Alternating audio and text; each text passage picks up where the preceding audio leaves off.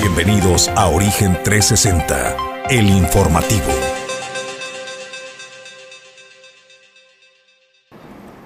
Amigos de Origen Informativo, muy buen día. Arrancamos mes, bienvenidos a febrero 2022. Es un gusto darles la bienvenida desde la ciudad y puerto de Manzanillo, donde generamos la señal de Origen Televisión para el resto del mundo. Esto es Origen 360, el informativo. Yo soy Jesús Llanos y siempre es privilegio y placer estar al frente de las cámaras y del equipo. Saludo a mi compañero de Fórmula y Conducción, Julio César González. Buenos días, Julio. ¿Qué tal, Jesús? Muy buenos días. Buenos días al auditorio de Origen 360. Bueno, pues los invitamos a que se queden con nosotros en este recorrido informativo, donde ya le tenemos lista toda la información importante acontecida en las últimas horas. Pedro Ramírez está en los controles operativos, Ulises Quiñones en la producción general y el equipo listo para presentar la información, gracias a ellos, que hacen posible que cada mañana te presentemos el informativo Origen 360.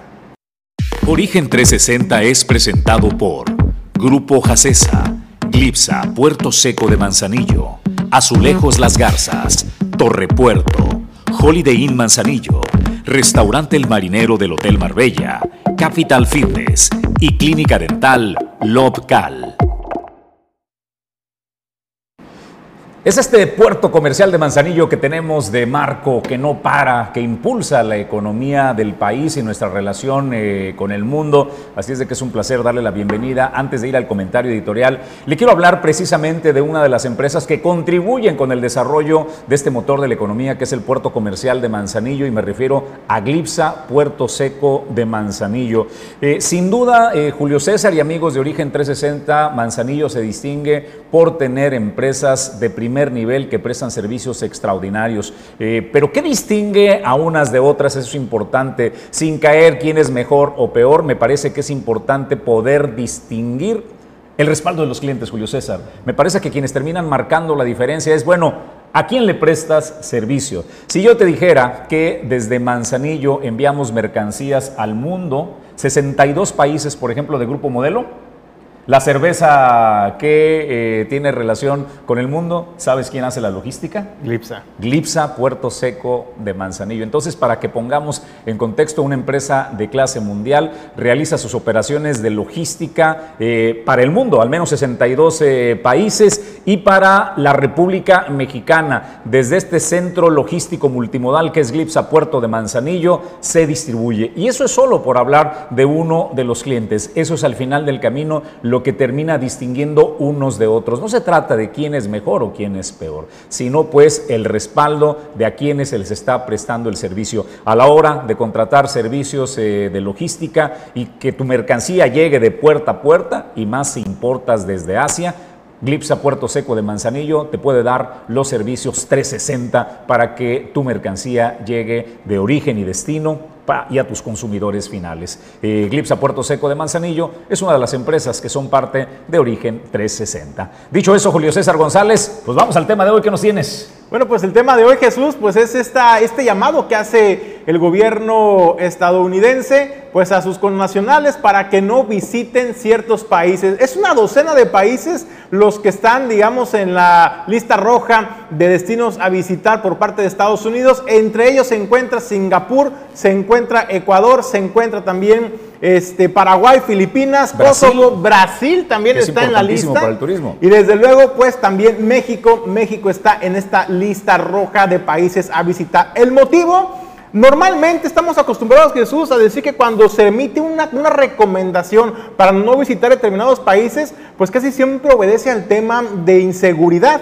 Pero en este caso en particular, el tema y lo que preocupa al gobierno de Estados Unidos, pues es los incrementos, los contagios acelerados que se están dando de COVID en nuestro país y en todos estos países. Y es por ello, Jesús, que se emite esta alerta o esta recomendación a los connacionales estadounidenses, pues para que no visiten nuestro país. Y resulta importante y pues empezar a ponderar, Jesús, qué es lo que representa esta restricción o esta recomendación, porque hay muchas, muchas personas que sí atienden las recomendaciones de sus países. Habrá quienes no lo hagan y seguiremos viendo indudablemente turismo internacional, incluso de Estados Unidos, procedente de Estados Unidos. Sin embargo, ¿qué es lo que representa? para el turismo en México? Bueno, pues hay que recordar lo que es uno de los principales, eh, digamos, eh, destinos los que México para, para los eh, estadounidenses. Y en ese sentido, Jesús, si comparamos, por ejemplo, cifras que vienen del 2020, el año inmediato anterior, en 2020, cuando arrancaba ya la pandemia en nuestro país, de acuerdo al Consejo Nacional Empresarial Turístico en nuestro país, eh, reveló que dejó de recibir más de 20 millones de turistas extranjeros, lo que supone una caída de hasta un 46% de la actividad turística en nuestro país, tan solo en 2020 y esto en un comparativo de 2019.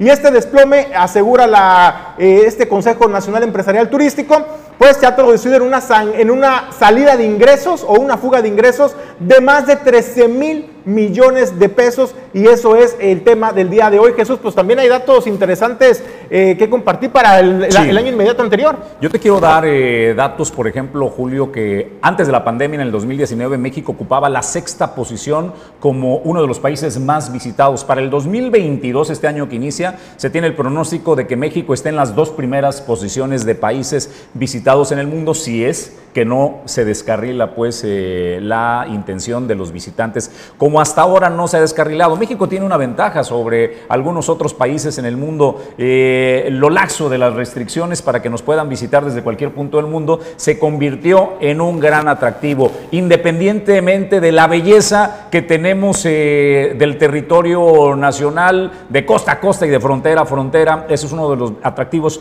mayores. Pero, sin duda alguna, pues el tema de la restricción restricciones también ha sido positivo para que eh, los turistas puedan eh, viajar. Los destinos más visitados, Quintana Roo y Baja California, es decir, Los Cabos. Entendamos la Riviera Maya como Cancún, Cozumel eh, y todo lo que representa, llegando incluso a Yucatán, ha sido de los destinos. Pero ¿qué va a suceder con el impacto o cómo ha terminado pues impactando en el turismo y en el consumo de los visitantes del mundo? Le comparto datos respecto a cómo estaba México. El turismo mexicano ha sido después de las industrias más golpeadas por la crisis eh, de la pandemia. El balance del 2020, de acuerdo al Consejo Nacional Empresarial de Turística, el CENET por sus siglas, desvela que el país dejó de recibir más de 20 millones de turistas extranjeros, lo que supone una caída del 46% en visitas respecto al año prepandemia, que es el 2019, donde le daba el dato, éramos el sexto lugar de visitantes del mundo. Ese desplome se ha traducido en una sangría de ingresos por el orden de los 13 mil millones de dólares que el país ha dejado de recibir, Julio. Y fíjate, Jesús, en 2021, por ejemplo, tampoco nos fue tan bien porque de acuerdo a las mismas cifras que ofrece este organismo empresarial turístico, eh, más del 80% de los hoteles habían dejado de operar en algún sentido en nuestro país y esto representa el cierre también de más de 50 mil restaurantes en el país. Además de que todo esto ha llevado al sector turístico a que pierda más de la mitad de sus ingresos, es decir, el 45% Jesús de los, de los ingresos en esta industria, que hay que decirlo, es una de las principales generadoras de Producto Interno Bruto en nuestro país. Bueno, pues eh, mientras Estados Unidos eh, emite una alerta, debemos recordar que Omicron fue al país que más ha golpeado pues, eh, en América eh, Estados Unidos ahora emite una alerta a ciudadanos, nada más para que pongamos en contexto. Imagínate cómo está México desde la visión de Estados Unidos para que uno de los países más golpeados por la pandemia, que son los Estados Unidos de Norteamérica, le diga a sus ciudadanos que eviten visitar una decena de países, entre ellos su socio comercial más importante que es México, Julio. Ahora, fíjate Jesús, algo que, alguna fortaleza, y tú lo comentaste, y me parece también importante resaltarlo, es eh, algo que ayudó durante la pandemia a que no cayera todavía más esta industria turística, esta industria sin chimeneas, fue el que precisamente las restricciones en las fronteras de México pues no se aplicaron como tales, no hubo tanto el cerco epidemiológico en las fronteras de México, en los aeropuertos, en las centrales para recibir a los turistas. Incluso hay que recordar, México era uno de los principales países en el que no se pedía precisamente esta carta de vacunación, ¿no? de que tenías que estar vacunado para ingresar a nuestro país y estas medidas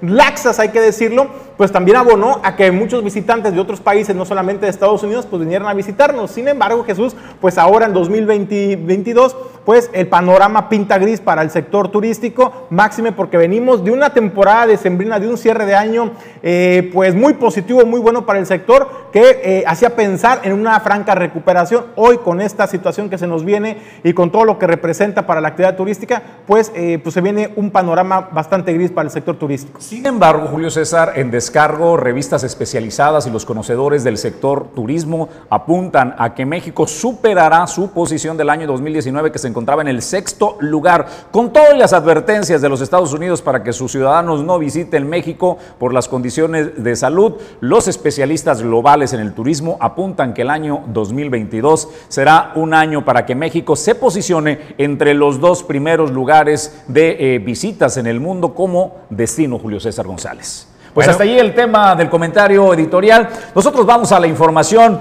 Patrón, señores empresarios, si no pagaron los aguinaldos en tiempo y forma, pues prepárese, porque la Secretaría del Trabajo en el estado de Colima comienza el operativo para visitar al menos 2.000 empresas. Es la meta que tiene Julio César González. Y es que Jesús, esto este operativo se deriva de la denuncia en contra de 75 empresas en el estado de Colima que no cumplieron en tiempo y forma con el pago de esta prestación del aguinaldo. Y es por ello que la, la Subsecretaría del Trabajo y Prevención Social en el estado de Colima pues ha puesto en marcha este operativo. Al respecto señalaba el director el director, de esta, del director del trabajo, José Ignacio Delgado Rosales. La inspección se basa desde el artículo 87 de la Ley Federal del Trabajo, donde dice que hasta el día 20 de diciembre tienen todas las empresas para pagar a sus trabajadores eh, lo que viene siendo el el aguinaldo perdón. Cuando menos 15 días de salario es lo que marca la ley y a partir de ahí se les se hace un operativo para invitarlos a que se les pague y una vez que pasa el periodo que marca la ley, que es el 20 de diciembre, a partir del día 21 se empiezan a acumular lo que vienen siendo las diferentes quejas y siempre más o menos en estas fechas a finales del mes de enero se recaudan todas las quejas y estas quejas por medio de los inspectores se hace una visita para verificar eh, si es verdad que todavía no le han pagado el aguinaldo a los trabajadores. ¿Qué obliga la ley a los patrones? Cuando llegue el inspector, el inspector se va a acreditar debidamente como inspector, le va a requerir eh, la información y por ley el patrón tiene la obligación de entregarle los libros este, de contabilidad para observar y las diferentes este, formas de comprobar que se les pagó el aguinaldo.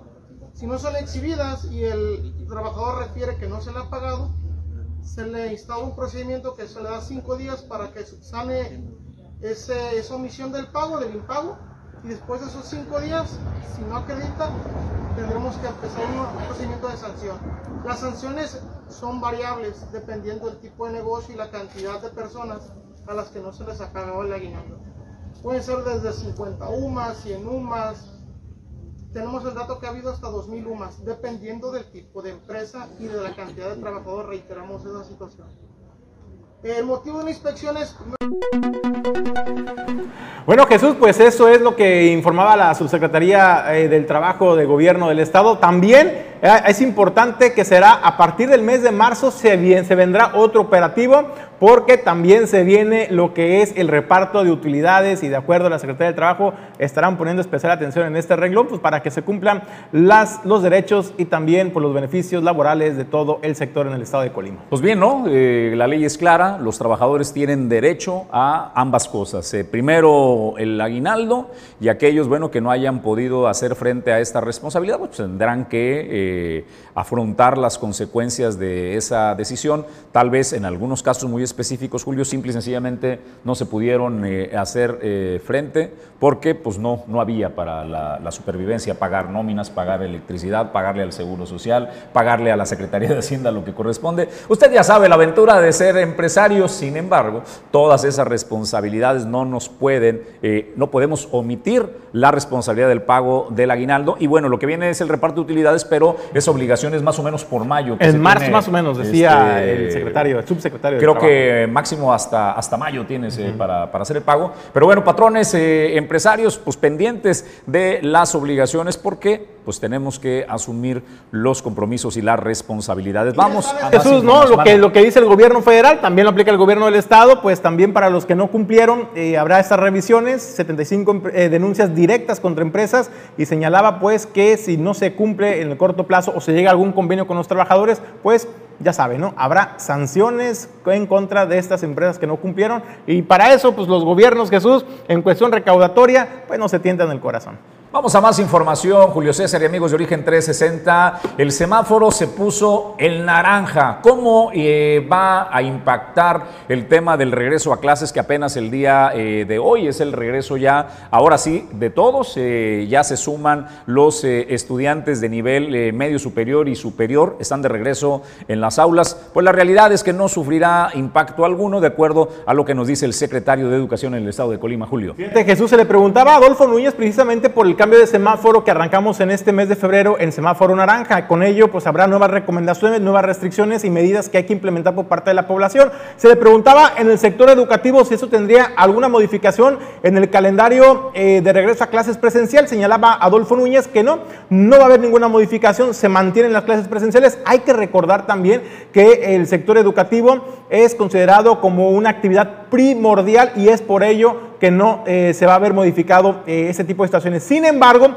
también señalaba que uno de los principales eh, factores y beneficios de, la, de, las escuelas es que es los sitios más seguros en los que pueden estar los niños en estos espacios educativos, donde los maestros de manera responsable aplican el filtro sanitario al interior del plantel, pero también señalaba Jesús, pues hay un tema y se le preguntaba directamente sobre el número de contagios de maestros, señalaban que tan solo en el mes de enero se han confirmado 200 casos de eh, contagios de maestros eh, de COVID-19 y sospechosos poco más de 600. Sin embargo, señalaba que únicamente cuatro planteles educativos en todo el estado han decidido regresar a la, a la dinámica en línea para impartir las clases derivado también de este tema sanitario. Tengo informes de cuatro solamente, de cuatro, en alguna de ellas está autorizado por el profesor Omar López, el responsable de secundarias generales. Tengo el reporte de dos jardines de niños y de una primaria. De ahí en más, este, lo demás ha sido solamente más que nada rumor en algunas partes donde dicen es que tenemos tantos contagios y de repente confundimos o nosotros mismos confundimos la palabra este, contagio así comprobado con síntomas o este, con algunos casos sospechosos. La recomendación es, te sientes mal, no acudas, en vez de acudir a tu centro de trabajo, acude con el médico, reposa, haz tu prueba y si sales negativo te incorporas, si sales positivo, ahí nos esperas en, tu, en tu, casa o en el, lugar donde corresponda dentro del sector salud y este, te incorporas a tus actividades. Eh, contagiados, contagiados comprobados, este, son un poquito más de 200 este, sospechosos sí nos llega la cifra este, arriba de los 600, pero luego se hacen la prueba y se dan cuenta que no, no tenía que ver este, los síntomas. Pues se sorprenden, ¿no? Que algunos planteles educativos no regresen a clases presenciales. Lo que no aclara el secretario de Turismo, eh, perdón, el secretario de Educación en el Estado de Colima es si obedece a escuelas públicas o privadas. En el caso de las públicas, eh, debemos recordar que había eh, más de un centenar de instituciones de educación que no reunían los requisitos de infraestructura. Se habían robado la tubería del agua, los baños no estaban en condiciones o simple y sencillamente, pues, no se podía albergar a los estudiantes. En el caso de las instituciones eh, privadas, habrá que eh, aclarar pues eh, la situación. Hace apenas una semana salía una instrucción tronante desde el Palacio Nacional a Delfina Gómez, secretaria de Educación del país, y provenía del inquilino del Palacio Nacional de Andrés Manuel López Obrador. Era la orden concreta y directa, que todo mundo regrese a las aulas el Politécnico eh, Nacional decidió regresar, la UNAM está haciendo eh, lo propio, la Universidad de Colima en nuestro estado ha regresado también a clases eh, presenciales porque la actividad de la educación está pues como una actividad primaria. Y Organización Mundial de la Salud, organizaciones diversas, están hablando de la inminente necesidad, Julio César González, de que todos los alumnos regresen a clases, por supuesto, con las precauciones necesarias, porque el COVID está generando estragos en la salud. Es claro, eh, físicamente genera un impacto, pero hay un impacto que cada vez es más evidente, que será mucho más profundo y a largo plazo que el propio COVID, y nos referimos al impacto emocional, el desarrollo de los menores, Julio, y de los jóvenes, su eh, salud mental se está viendo seriamente afectada a la Organización Mundial de la Salud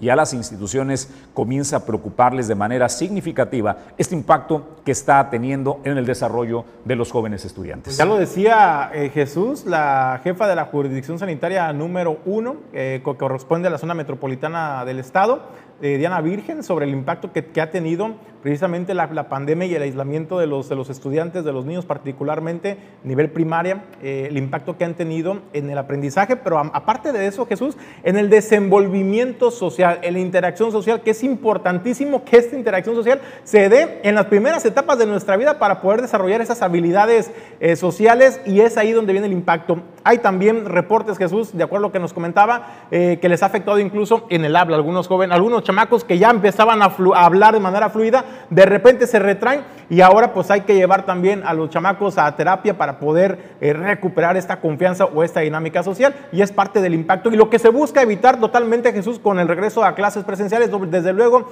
las recomendaciones son las de siempre, siempre respetando el protocolo sanitario, donde también señalaba Adolfo Núñez, secretario de Educación de Gobierno del Estado, ha habido una responsabilidad de los padres de familia que son los primeros responsables y los que deben aplicar el primer filtro desde casa y dice hay una muy buena coordinación con los maestros, con los directores de planteles, pero también con los padres de familia. Reconocimiento a todos ellos. Yo agregaría un ingrediente, eh, Julio y amigos del auditorio de origen 360, del impacto que está teniendo la ausencia pues, eh, de alumnos eh, en las aulas y la relación que tiene la derrama económica que significan los estudiantes. Julio, yo estuve hace apenas un par de días este, en, Monterrey, una plaza comercial que está muy relacionada con una universidad, está a escasos 200 metros de esta universidad, y te da tristeza ver cómo esta, uno de los, una plaza comercial que antes de la pandemia tenía un auge tremendo, los estudiantes le daban vida, restaurantes, cafeterías eh, y todo lo relacionado a esta plaza estaba abarrotada.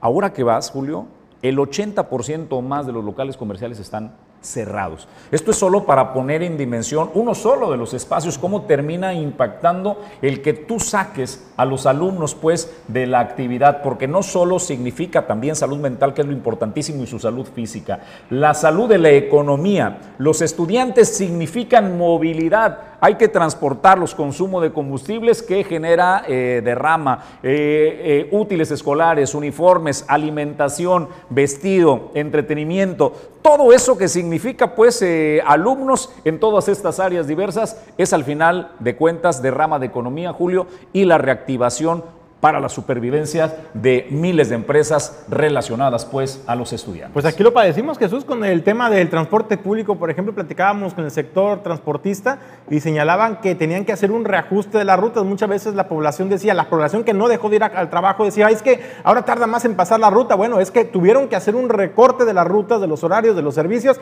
precisamente porque bajó la demanda del servicio por eh, el tema de las clases en línea y también eso es parte del impacto que, les ha eh, hecho a ese sector transportista y es importante, Jesús, para la reactivación económica en el país y sobre todo en el estado de Colima. Oye, pues eh, Adolfo Núñez dio más datos, eh, tema de reinscripciones, el tema relacionado a los sindicatos, la salud de los trabajadores de la educación, Julio. Y bueno, Jesús, también pues hay noticias porque el día de hoy arranca ya, se abren las preinscripciones, las llamadas preinscripciones para todos los padres de familia que tengan a sus hijos eh, próximos a ingresar, ya sea a primaria o a secundaria, estén al pendiente y es importante que eh, ingreses a la página eh, www.secolima.gov.mx diagonal preinscripciones www.secolima de Secretaría de Educación Colima, Secolima .gov.mx diagonal preinscripciones. Ahí podrás hacer tu preregistro para eh, el ingreso de tus hijos, eh, principalmente a primer año de primaria y a primero de secundaria. Porque es importante que apuntes y que te hagas el preregistro, porque con base a la demanda que se tenga en los planteles, eh, son los espacios que se van a estar designando. Ahí Adolfo Núñez señalaba que tendrás oportunidad de hacer esa prescripción hasta el próximo 16 de febrero, y esto era lo que comentaba. Arrancamos eh, la primera etapa, el padre de familia que tiene que ver con su hijo que va a primer año de primaria y su hijo que va a primer año de secundaria, se meten a la página, hay una carta donde se les envía, se les dan las opciones, si estás en el jardín de niños, cuál es la primaria que está cerca de tu domicilio particular o del domicilio de, tu trabajo, porque se registran los dos, lo mismo sucede con secundaria, y el día de mañana, primero de febrero, arrancamos con la etapa donde ya el niño va a la preinscripción. Entre el primero y el 16 de febrero, el niño, este, padre de familia, estará ya llevando a cabo lo conducente, ya tiene las opciones en, sus manos y ya determina él para este momento a cuál escuela lo va a inscribir. Ya tiene en este momento seguro sus documentos que va a ocupar para escanearlos, para subirlos junto con la, solicitud. Bueno, también Adolfo Núñez explicaba cuál va a ser la mecánica eh, y, los principales parámetros que se van a tomar en cuenta para determinar si un alumno, un estudiante, ya sea de primaria o de secundaria de primer ingreso, va a, ese plantel en el que su eh, tutor o padre de familia haya, lo haya preinscrito. Y estos son los siguientes. Primero, eh, dependerá mucho si vienes de una escuela alimentadora. Hay que recordar que los planteles educativos están por secciones o por zonas. Entonces tú debes de vivir o de estudiar previamente en un plantel que sea cercano a este plantel al que aspiras. También se tomará en cuenta la cercanía del plantel con tu domicilio, eh, tu vivienda o incluso el domicilio donde tú trabajes. También esos serán parámetros que tomar en cuenta. Y ya de plano, si tú tienes un hijo que ya estudia en esa primaria o en esa secundaria, pues el secretario de Educación, Adolfo Núñez, aseguró que está garantizada la inscripción del menor en, este, en estos planteles y esto, Jesús, son parámetros importantes que hay que tomar en cuenta a la hora pues, de hacer las prescripciones. Oye, ¿qué onda con los sindicatos, eh, Julio? La sección 39, la sección 6, el tema del acceso a la salud que se ha venido eh, denunciando. ¿Qué va a pasar con ese tema? bueno, Jesús, estuvo hace unos días en el estado de Colima en una reunión con la gobernadora Indira Vizcaíno Silva y también el dirigente de la sección sexta, Jaime Núñez Murguía. Y bueno, ahí se le preguntaba precisamente a María Luisa Gutiérrez Santoyo, quien es la presidenta del Comité Nacional de Vigilancia, Transparencia y Rendición y Resultados de, de esta eh, central eh, trabajadora del CENTE, de este Sindicato Nacional de Trabajadores al Servicio de la Educación. Ahí señalaba que efectivamente tienen conocimiento en oficinas centrales sobre esta problemática para garantizar la prestación de servicios eh, de salud a, a, los maestros adheridos a la sección 39. Ya se está trabajando en ello en coordinación con el líder sindical de la sección 39, en coordinación también con el gobierno del estado, para que todos los descuentos que se le hagan a los trabajadores pues realmente vayan a donde tienen que ser destinados y en, y en eso están Jesús, en destrabando esta maraña que les, que les heredaron en el sistema de prestación de eh, salud médica y esto es lo que comentaba y en efecto hemos estado teniendo eh, faltantes o a deber pues con nuestros compañeros de derechohabientes en los institutos. Quiero decirles que de manera constante este, bueno, se ha estado haciendo las gestiones a nivel nacional, había mucho desabasto de medicinas, poco a poco esto ha ido este, mejorando eh, gracias a, bueno, a la continua, al continuo trabajo que se hace a nivel nacional para poder cubrir con esta situación en los estados. Este, en efecto, platicábamos hace rato con el secretario eh, general de Maestro Valladares porque exponía esta, esta situación donde eh, bueno, también se lo hacía del conocimiento de la gobernadora, pues con la necesidad de que ese adeudo que se tiene se cubra y se pueda fortalecer. A nivel nacional el maestro también ya lo planteó y obviamente que son todos y todos y estos casos, no solamente el tema de salud, eh, se atienden en la ciudad. Bueno, también eh, María Luisa Gutiérrez Santoyo nos habló de la falta de convocatoria para la renovación de la dirigencia de la sección 6 que encabeza José Jaime Núñez Murguía, que bueno, este líder eh, sindical ha sido duramente cuestionado por sus agremiados y la realidad pues es que goza de muy pocas simpatías, eh, Julio, el líder sindical. Bastante diría yo, Jesús, y bueno, pues una de las principales presiones que ha hecho los, maestros adheridos a la, a la sección sexta es que por favor el Comité Nacional emita ya la convocatoria para la renovación también se le preguntaba de sobre lo mismo a María Luisa Gutiérrez eh, y ella explicaba que por el tema de la pandemia no se pudieron hacer estas, eh, digamos, convocatorias para poder hacer la elección de los dirigentes en cada una de las secciones en el país, donde señalaba que apenas están eh, emitiendo las primeras convocatorias en otros estados y son apenas nueve convocatorias publicadas apenas y el estado de Colima desde luego estará próximo fecha. No hay fecha para que se pueda dar esto, sin embargo dijo paciencia a los maestros que este es el siguiente paso que se va a dar. Bueno, mira, a nivel nacional eh, se detuvieron todas las convocatorias, inclusive la sección de la que yo provengo, que es en Baja California, tenía ya su convocatoria emitida cuando inició el tema de la pandemia. La misma eh, Secretaría eh, de Salud pues solicitó que esto se detuviera y el tribunal nos dio prórrogas a todos aquellos comités ejecutivos que estaban en ese momento ya vencidos para continuar. Una vez que se permite que se puedan emitir nuevas convocatorias, inicia los procesos, son muchas las secciones del país que están eh, vencidas ya por este proceso tan largo y es obvio que no podemos entrar todos a la renovación por todo, lo que conlleva un cambio seccional. Iniciamos con, eh, con la emisión de las convocatorias en el mes de octubre eh, primeros de octubre salieron ya las secciones de Baja California 2 y 37, la sección de Baja California Sur, la sección 3. En este momento está corriendo la convocatoria de Sinaloa y de Sonora. Eh, y así poco a poco se van a ir resolviendo eh, todas las convocatorias a medida que bueno, pues puedan irse emitiendo las convocatorias. Bueno, pues paciencia, paciencia a los maestros adheridos a la sección, a la sección sexta pues que ya eh, próximamente se estará emitiendo esta convocatoria para la renovación de la dirigencia sindical en el estado de Colima. Bueno, eh, hoy le quiero hacer una recomendación. Cuando uno viene a este puerto comercial, eh, es un gran atractivo eh, de hacer negocios, pero también no está peleado con el entretenimiento y que pueda disfrutar una estancia placentera, entre ellos la gastronomía. Y un equilibrio que va a encontrar es sin duda en el Marbella. Y en el Marbella está uno de los íconos de la cocina española, es decir, usted se hospeda, eh, llega de chamba, ¿Y qué le parece si disfruta un poco también al frente de playa sus instalaciones, pero sobre todo sus restaurantes y particularmente el marinero del Hotel Marbella, que es el ícono de la cocina española en el estado de Colima, el referente, usted ya lo sabe, la paella, el fideuá, tenemos eh, boquerones, gambas al ajillo, eh, Julio César, lechón, cabrito y todas las delicias de la cocina española, usted lo puede disfrutar en restaurante El Marinero del Hotel Marbella. Así es de que cuando venga a trabajar al puerto de Manzanillo, dese un espacio también para el placer, para descansar y para disfrutar de la gastronomía que ofrece el restaurante El Marinero del Hotel Marbella. Tenemos que hacer una pausa y regresamos con más información en Origen 360, la información desde todos los ángulos.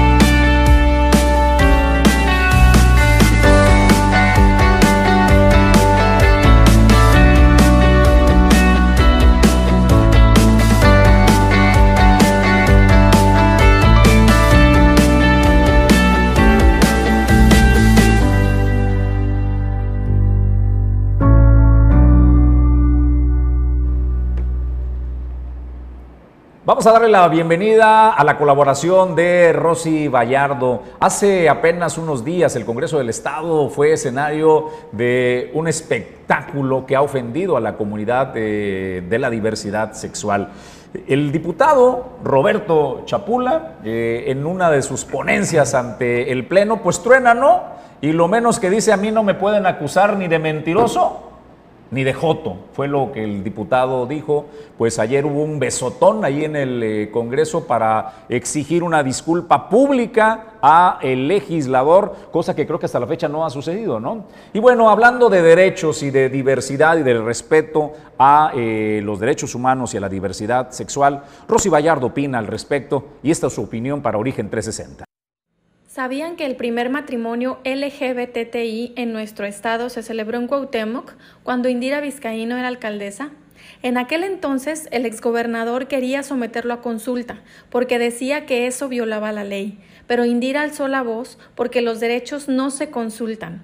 Nuestra gobernadora siempre ha estado a favor de la igualdad y de los derechos y ha sido una férrea luchadora en contra del odio y la discriminación. Por supuesto que ahora, desde el gobierno de Colima, vamos a seguir impulsando el respeto de los derechos. Queremos un Estado en el que todas y todos podamos ejercer nuestros derechos sexuales y reproductivos con libertad y responsabilidad. La semana pasada me impactó mucho escuchar las palabras de un legislador local, de esos del régimen anterior, de los que se quedaron en el pasado. Decir que lo podían acusar de mil cosas, menos de ratero y de joto, como si ejercer nuestra sexualidad de forma distinta a la heteronorma fuera un crimen. En nuestro país, en nuestro Estado, en pleno 2022 y en medio de la cuarta transformación, esas expresiones de odio y discriminación no tienen cabida. Esa forma de pensar tiene que cambiar.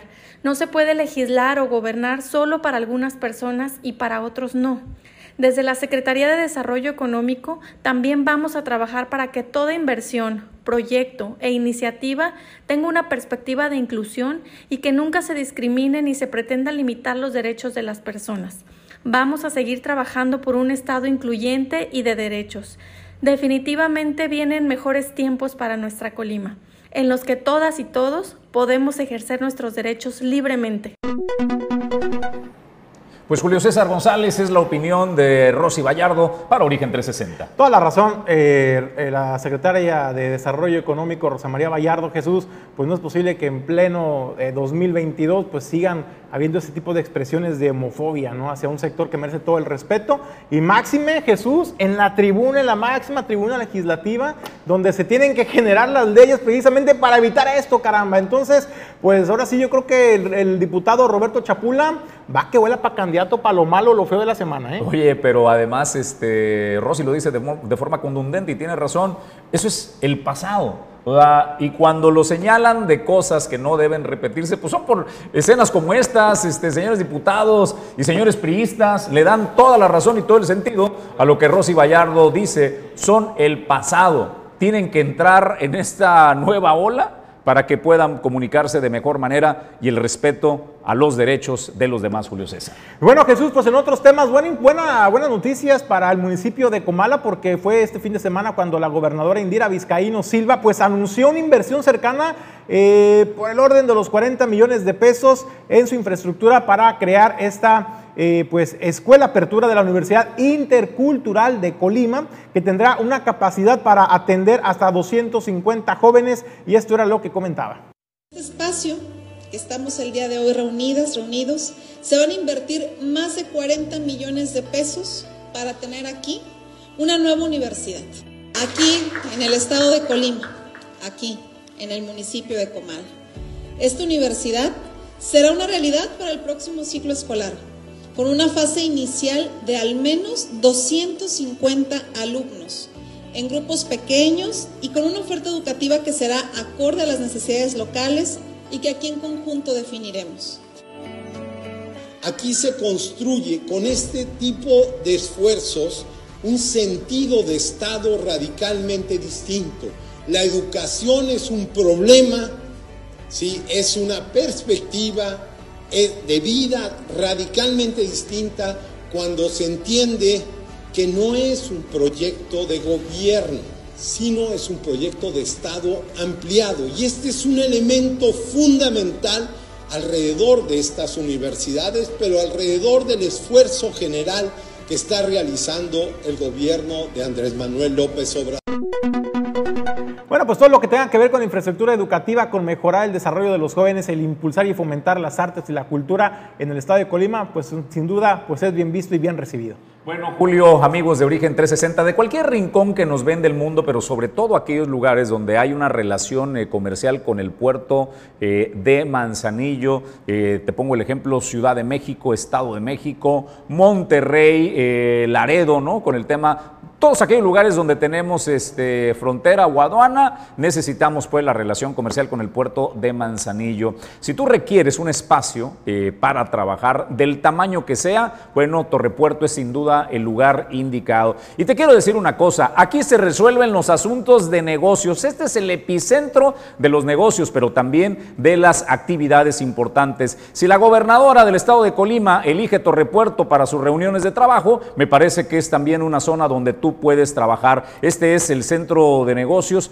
donde puede albergar eh, personas de la cantidad que requieras. Si requieres una oficina de coworking, también lo puedes encontrar. Torrepuerto y su centro de negocios es el lugar ideal para que tengas tus reuniones de trabajo. Torrepuerto, por supuesto, es el lugar donde las cosas importantes suceden, donde se toman las decisiones y donde se hacen los negocios para que lo tengas en consideración. Vamos a más información, Julio César. Bueno, pues pues información importante porque la que también habló al respecto eh, sobre lo bien que le ha ido en estos primeros 100 días y en el tema financiero principalmente, que es lo que a muchos alcaldes les ha preocupado Jesús, pues es el tema de la recaudación del impuesto predial. Tan solo en el, en el mes de enero, señalaba la alcaldesa Esther Gutiérrez, se ha recaudado cerca de 40 millones de pesos de una meta en los primeros tres meses del año de eh, poco más de 80 millones de pesos. Esto señalaba la alcaldesa de Villa de Álvarez, eh, se debe a la confianza en que la población ha depositado en su administración y sobre todo que han entendido que es importante pagar sus impuestos para darles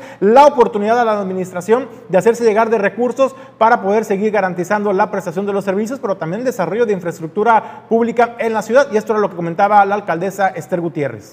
Este mes es muy bueno para nosotros. Queremos agradecer a todos los, a todos los habitantes del municipio que han sido responsables con el pago del predial. Ahorita llevamos un aproximado de 32 millones ya recaudados. Esto implica como el 32% aproximadamente de la, de la meta que tenemos nosotros de recaudación, que son 82 millones.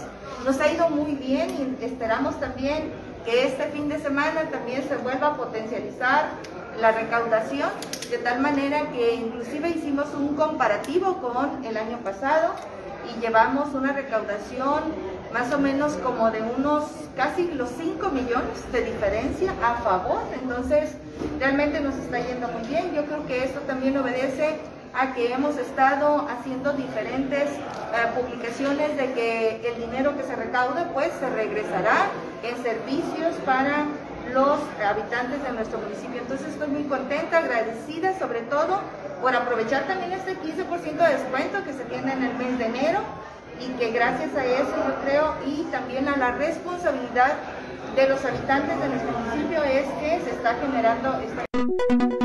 Pero aunque el rumbo de Villa de Álvarez, de acuerdo a lo que Tei eh, Gutiérrez, la alcaldesa de Villa, dice que las cosas se van casi bien, el tema de la seguridad se ha convertido pues en una preocupación a muy temprano momento eh, de esta eh, autoridad municipal. Reconoce pues que tienen áreas que resolver de la eh, seguridad para ello. Dicen pues tenemos que trabajar en el tejido social para recomponer. Y esto es lo que nos dice al respecto la alcaldesa de Villa de Álvarez.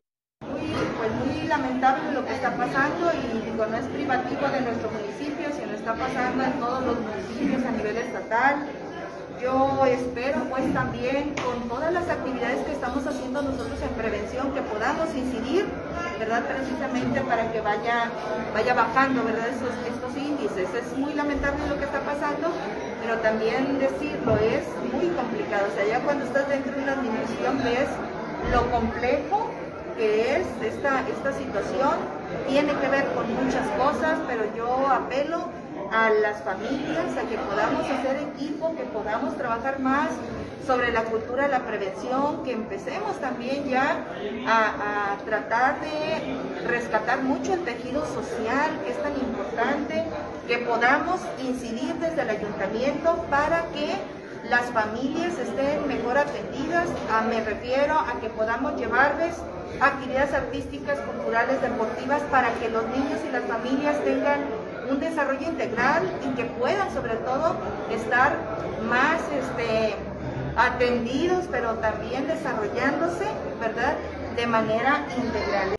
Principalmente dos que les puedo el centro de la villa es un poco rojo, porque ahí se dan muchos, muchos este, índices de, robos a, negocios y, también hay una colonia, Villas Providencia, son como cuatro, pero sí son de los que tienen más, más índices, ¿verdad? De robo sobre todo. Para nosotros, nosotros como ayuntamiento, nos focalizamos mucho en lo que son robo a casa habitación, robo a vehículos y lo que tiene que ver de los, índices de violencia contra las mujeres. Ya los delitos de otro tipo, eso les corresponden a la Fiscalía, le corresponden a la Guardia Nacional. Decirles que nos sentimos muy contentos porque tenemos tres destacamentos ya de la Guardia Nacional con nosotros. Eso viene a fortalecer muchísimo porque están haciendo diferentes recorridos eh, a la par con Policía Estatal. Es decir, todos los apoyos que llegan a nivel federal y estatal para nosotros en el municipio son bienvenidos. Nos iban a mandar dos destacamentos, de pronto hubo la oportunidad de que hubiera un destacamento más. Digo, adelante, si son tres, si son diez, para nosotros nos ayuda mucho porque... Pues Julio César es lo que nos da a conocer la alcaldesa de Villa Álvarez, que honestamente no solo a ella, ¿eh? al estado de Colima se vino a descomponer a muy temprana hora, lo que ya era evidente y que no es una novedad en el tema que vivimos los colimenses de la inseguridad, pero algo es cierto, hubo un rebrote este, en muy pocos días, se generó pues una ola de que ha puesto en evidencia no solo a los municipios, ¿no? Eh, sino al estado de Colima. Por cierto, ¿viste las cifras de cierre de homicidios de más de 200 en el puerto de Manzanillo? Batimos el récord de homicidios en el 2021. Manzanillo volvió a ser el epicentro de la violencia y es cuando cobra sentido que se tiene que concentrar y trabajar en esfuerzos coordinados gobierno de la federación, el gobierno del estado de Colima y el municipio. Por eso es importantísimo trabajar el tema de la seguridad en conjunto. Si cada quien quiere jalar para su lado, Julio, ahí están los números. ¿eh? Colima ha sido en el estado de Colima, Manzanillo, el municipio más violento con más de 200 homicidios, el doble por el municipio más cercano que me, que me quieras poner, entre la zona metropolitana Colima, Villa de Álvarez, Manzanillo lo dobla la violencia durante el 2021 para tener esa referencia nada más. Sin ¿eh? duda, Jesús, un tema, una asignatura pendiente. Tan solo hace unos días teníamos en entrevista a Eduardo de la Torre, quien es un luchador social en el puerto de Manzanillo, señalaba la preocupación de que pues carece precisamente de vigilancia el centro histórico de Manzanillo. Si tú tienes una ciudad un municipio y tu centro histórico de Manzanillo es el centro de inseguridad en tu ciudad, entonces algo, algo se está haciendo mal o algo se ha dejado de hacer. Señalaban también Jesús, por ejemplo, que era importante reforzar la presencia policíaca para inhibir los hechos violentos. Tan solo en esa semana usted fue testigo del robo a un comercio a escasas dos cuadras del ayuntamiento de Manzanillo. Entonces, temas como esos tan sensibles que golpean a la población, a los vecinos, pero también está empezando a afectar a la actividad económica en el centro histórico de Manzanillo, por decir decirlo así de alguna manera, y el comercio, pero también en los visitantes, Jesús, porque es a donde llegan los cruceros, es lo que se busca rescatar e impulsar el centro histórico de Manzanillo como atractivo turístico, pero con estas situaciones, pues muy difícilmente se va a poder lograr. Se necesita, eh, pues también como lo señalaba la alcaldesa Esther Gutiérrez, un trabajo coordinado entre los tres niveles de gobierno, más allá de filias y fobias. Pues vamos a más información, Julio César. Y bueno, Jesús, pues el que les dejó, pues un regalito, una bombita de despedida. Una qué bárbaro.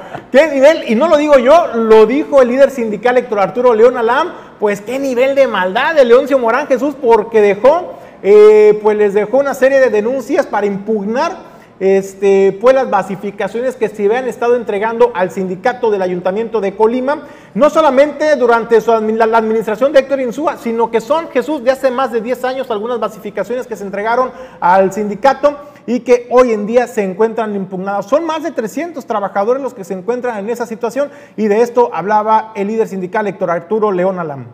Desgraciadamente para los trabajadores eh, yo creo que la locura de León Simón no tiene precedentes. Este, deja a finales de la administración eh, demandas contra la basificación de algunos trabajadores eh, que si bien algunos sí la adquirieron eh, de manera irregular por parte de Héctor Insúa, Leoncio Morán agarró parejo y demanda la nulidad de las bases de personas que ya tenían años con su basificación. Sin voltear a ver a quién ni nada, eh, deja un cúmulo de 350 demandas aproximadamente que están llegando, como ustedes aquí lo pueden apreciar, voy levantar esto. Este es solo un paquete de demandas que han llegado contra trabajadores, que incluso eh, el día de ayer eh, se contestaron tres demandas de trabajadores que tienen más años todavía que, de la llegada de Insúa, tienen aproximadamente 9 o 10 años con su base y que también fueron demandados de manera irregular e injusta, sobre todo por Leoncio Morán. Yo creo que este caso lo vamos a tener que platicar muy de cerca y con mucha calma con la alcaldesa Margarita Moreno. En los casos que así procedan, porque haya irregularidades, pues nosotros no nos oponemos, pero los casos en los que los trabajadores ya tenían su base bien fijada, que ya habían pasado eh, el término que la ley concede para presentar una demanda, pues yo creo que Margarita Moreno tiene que hacer un acto de justicia y eh, desistirse de esas eh, demandas que tiene interpuestas el Ayuntamiento de Colima por la vía de Leoncio Morán contra los trabajadores. Esto ha causado una alarma eh, general por parte de, de, los trabajadores que se encuentran inquietos, inconformes, muy molestos, pero sobre todo muy consternados por, por la forma de actuar de la... A ver, ¿de veras es maldad lo que hizo el 8 o este, es un tema necesario? Eh, porque Julio, el gasto dedicado al pago de nómina de los gobiernos federales, estatales y municipales tienen comprometidos casi la mitad de los recursos que se destinan para la operación. O sea, entonces la neta es maldad o vale la pena ponerle lupa este, y detener en algún momento la basificación eh, de eh, tanto personal para los ayuntamientos. Fíjate, yo comparto totalmente eso, Jesús, que es inaudito eh, cómo la, mayoría, la mayor parte del recurso eh, del presupuesto, tanto de gobierno del Estado como de los municipios, se destine precisamente al pago de nómina y gasto corriente. Eso es eh, lo que realmente nos empieza a preocupar y es como una bola de nieve que va creciendo administración tras administración con nuevos adheridos de basificadores, con nuevas eh, plazas sindicales. Y en ese sentido, yo estoy de acuerdo, Jesús, en que sí tiene que haber una regulación al respecto, porque va a llegar el momento en que los gobiernos de los estados y los municipios van a ser inoperantes por la carga de la nómina que se pueda tener. Sin embargo, hay que dejar algo preciso. Eh, lo que hacía y lo que señalaba Héctor Arturo León Alam es de que pues son basificaciones que se dieron hace 9, 10 años, Jesús. Es decir, que ya estaban más que fijas y que sería imposible en esos, en esos casos muy particulares que se pudiera eh, revertir la decisión de esas basificaciones. También señalaba que de estas poco más de 300, habrá algunas que a lo mejor en la administración de Héctor Insúa se dieron eh, de manera no tan clara y no respetando los lineamientos y la normatividad en la materia para poder basificar a unos trabajadores y serán los pocos los que a lo mejor sí procedan el que se les pueda revertir este beneficio. Apostó, apostó al diálogo con la alcaldesa de Colima, Margarita Moreno, pues para tratar de llegar a una negociación y evitar que estos juicios, como ya todo el mundo sabemos, pues se prolonguen por incluso varias administraciones y pues esto a nadie, a nadie le conviene. Gracias, Julio. En más información arrancó el Ayuntamiento del Puerto de Manzanillo el acercar de forma gratuita servicios del registro eh, civil a colonias y comunidades en la ciudad y puerto de Manzanillo, Julio. Oye, pues muy buenas noticias. La verdad que se anotó un 10 el Ayuntamiento de Manzanillo, la presidenta municipal Griselda Martínez Martínez, quien en su conferencia, eh, pues en la mañanera también, como le llama la alcaldesa, en la mañanera con Griselda, estuvo acompañada también ahí por el oficial del registro civil, Arturo Fabián Galván. Ahí anunciaron que se van a prestar diversos, diversos servicios del registro civil para todas las familias que nos sintonizan o que tengan familiares en la zona, en las comunidades rurales alejadas, les van a estar acercando los servicios en dos etapas. En una primera etapa que inició el día de ayer por la tarde en la zona del Chavarín y Marabasco, inició ya el día de hoy, le vamos a pasar también el listado de dónde van a estar esta caravana itinerante eh, para decirle a la población qué servicio requiere qué documentación requiere y próximamente Jesús, el 26 de febrero van a dar una segunda vuelta, un segundo recorrido para ahora sí ya que atender a la población y darle estos servicios, actas de nacimientos, actas de registros, eh, actas de matrimonio, de divorcio, todos los, todos los servicios que ofrece el registro civil en el puerto de Manzanillo gratuitos y en tu comunidad. Martes vamos a visitar a las 4.30 el Naranjo, a las 6.30 la Central, después el miércoles vamos a ir a Veladero de Camtlán, el mismo miércoles a las 6.30 a San José de Lumber, la próxima semana vamos a visitar el lunes, el lunes 7, el Nuevo Cuyutlán a las 4.30, de ahí nos trasladamos a San Buenaventura, Después, el martes a las 4.30 nos vamos a ver en Santa Rita. Después, de ahí nos trasladamos a las 6.30 en Becarranza. Para el día miércoles, 4.30 en Ávila Camacho. 6.30 en Cedros. Regresamos el próximo lunes, el, el, lunes 14. Nos vamos a ver en Silverito a las 4.30, a las 6.30 en Llano de la Marina el martes 15 en Jalipa, el mismo martes 15 a las 6.30 en Francisco Villa, después el miércoles, el eh, miércoles 16 a las 4.30 en Punta de Agua y a las 6.30 en Camotlán. Bueno, la primera visita va a ser para dar información, si tienen alguna duda, los requisitos, los documentos, eh, todos van a ser todos los trámites, matrimonios, sentencias de divorcio, reconocimientos de hijos, eh, actas de nacimiento certificadas, actas de todos los tipos que necesitan.